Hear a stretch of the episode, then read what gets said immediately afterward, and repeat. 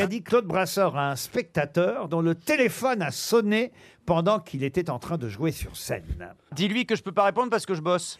Excellente réponse de Christophe Beaugrand.